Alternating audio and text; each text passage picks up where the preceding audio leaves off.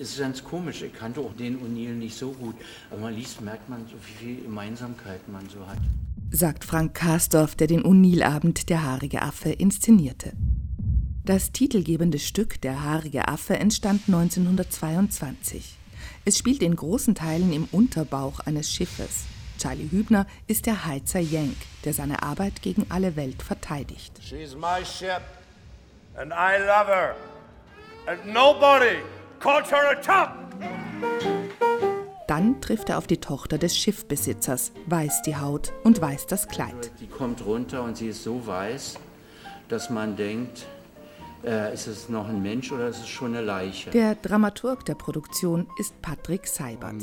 Yank ähm, wird von ihr als haariger Affe bezeichnet und ab dem Moment sinnt er nur noch auf Rache, will eigentlich nur noch zerstören und läuft dann im vierten Bild durch New York und ähm, will alles sprengen. Und dann schreibe ich ihr einen Brief und ich sage ihr, der haarige Affe hat es getan.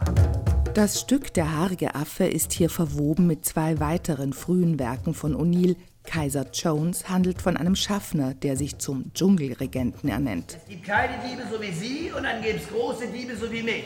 Den kleinen locht man früher oder später ein, den großen macht man zum Kaiser und wenn er dann abkratzt, kriegt er noch ein Ehrendenkmal in der Ruhmeshalle, in Erinnerung schwelgen. Und in Der große Gott Brown will ein Geschäftsmann Künstler sein. Was macht dein eigentlich so anziehend für Frauen? weil er so ein wüster Sensualist ist? Oder weil er den schwierigen Künstler markiert oder weil er so stürmisch ist oder was sonst? Der rote Faden an diesem Abend. Es geht immer darum, seine Individualität zu finden. Wer bin ich? Wo ordne ich mich in der Gesellschaft ein? Kann ich als Individuum in der Gesellschaft überhaupt wahrgenommen werden? Oder was macht die Gesellschaft mit mir als Individuum?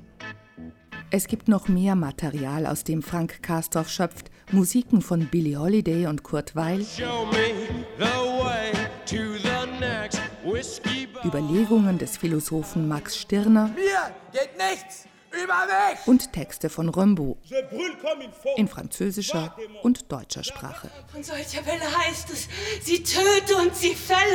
Die albernen Laternen der Häfen blieben weiß. Gespielt wird in einem gewaltigen Bühnenbild, das Alexander Denitsch entworfen hat. Also wir sind irgendwie in New York in den 20ern, in den Endzwanzigern, in der Zeit von Eugene O'Neill. Der Broadway funkelt und was sich dem Blick des Publikums entzieht, etwa die Gänge der Subway oder auch der Heizraum des Schiffes, das wird gefilmt. Was man auf den Leinwänden sieht, ist Ehrlichkeit, sagt Frank Castor. So, äh, äh, so weint sie und der Wein mit einmal Wein ist, wo sie sagt, glaubt ihr. Auch wenn es manchmal das Wein dann langsam aus dem authentischen Wein dann immer Richtung Arie geht, wo man merkt, es wird mehr, dann wird es peinlich, dann wird es noch peinlicher und wenn es noch peinlicher als peinlich ist, dann entsteht Kunst. Das muss man bloß aushalten. Aushalten muss man auch die Verlorenheit der Figuren. Heizer Jenk sucht am Ende Trost in einem Zoo bei einem Gorilla. Aber wo passe ich denn nun hin? Wo gehöre ich denn dazu?